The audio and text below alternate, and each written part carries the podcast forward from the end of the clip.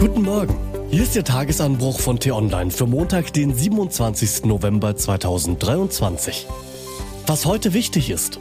Habeck ruft zum Krisengipfel mit den Länderchefs. Die sind maximal angespannt, vor allem im Osten. Heute geschrieben von der politischen Reporterin Annika Leistner und Mikrofon ist Till Schibitz. Hi. Heute ist Tag 12, nachdem das Verfassungsgericht die Finanzplanung der Ampelregierung in den Boden gestampft und die Bundesrepublik so in den haushalterischen Ausnahmezustand versetzt hat. Staatskrise, Megakrise, finanzpolitische Katastrophe. Das sind die Beschreibungen, die selbst sonst zurückhaltende Experten für diesen Zustand wählen. Die Ampelregierung blieb angesichts des selbstgezimmerten Fiaskos bisher schmallippig. Finanzminister Lindner gab ein Mini-Statement, in dem er das Wesentliche nicht klar benannte, sondern verschleierte. Wirtschaftsminister Habeck hatte auf dem Bundesparteitag seiner Grünen am Wochenende mit anderen Problemen zu kämpfen und Kanzler Scholz ging, bis auf ein kurzes Video-Statement, ganz auf Tauchstation. Staatsmännisch sieht anders aus. Das Wegducken aber wird in dieser Woche ein Ende haben. Zwangsweise.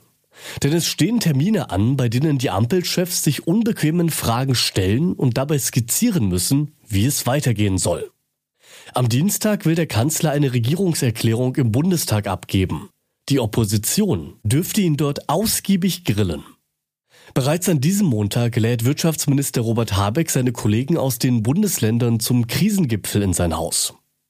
Es wird kein angenehmer Termin für Habeck, denn die Anspannung in den Bundesländern ist maximal. Kein Wunder.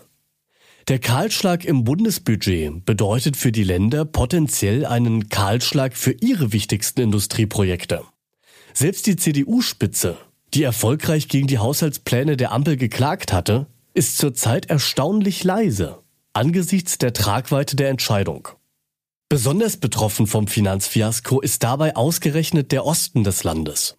Denn dorthin sollten viele Milliarden aus dem Klima- und Transformationsfonds fließen, dem das Bundesverfassungsgericht mit seinem Urteil zu großen Teilen rigoros den Riegel vorschob. Mit den Geldern sollten Gigafabriken entstehen und alte Industriezweige grundlegend modernisiert werden. Der Osten sollte so in den kommenden Jahren grün produzierten Stahl, Wasserstoff, Halbleiter und auch Batterien für E-Autos liefern. Die Gelder sollten neue Arbeitsplätze schaffen und alte sichern. Seit Monaten schon machen die Länderchefs damit Werbung. Statt Zukunftsmusik aber droht jetzt Trauermarsch. Habecks Staatssekretär Michael Kellner wurde früh recht deutlich. Mit dem Wegfall des Transformationsfonds sei weder die Ansiedlung von Chipfabriken in Dresden und Magdeburg noch der Aufbau der Solarindustrie im gesamten Osten sicher.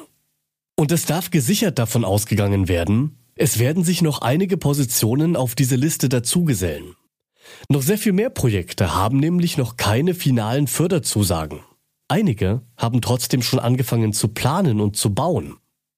Für den Osten wäre ein Wortbruch der Ampelregierung deswegen das Worst-Case-Szenario.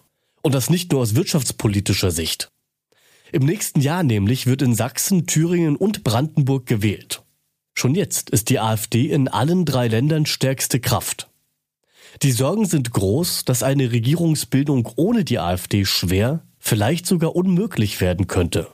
Und diese Sorgen sind berechtigt. Was heute wichtig ist. Bundespräsident Frank-Walter Steinmeier ist in Israel und trifft dort Präsident Isaac Herzog. Geplant sind außerdem Termine im Süden des Landes sowie in Ostjerusalem. Wichtige Fortschritte gab es bereits am Wochenende. Die Terroristen der Hamas ließen im Tausch gegen Gefangene Geiseln frei. Innenministerin Nancy Faeser trifft an der Grenze zu Serbien ihre Amtskollegen aus Österreich, Tschechien, Ungarn, Polen und der Slowakei. Es soll um die Begrenzung der irregulären Migration und die Bekämpfung der Schleuserkriminalität gehen.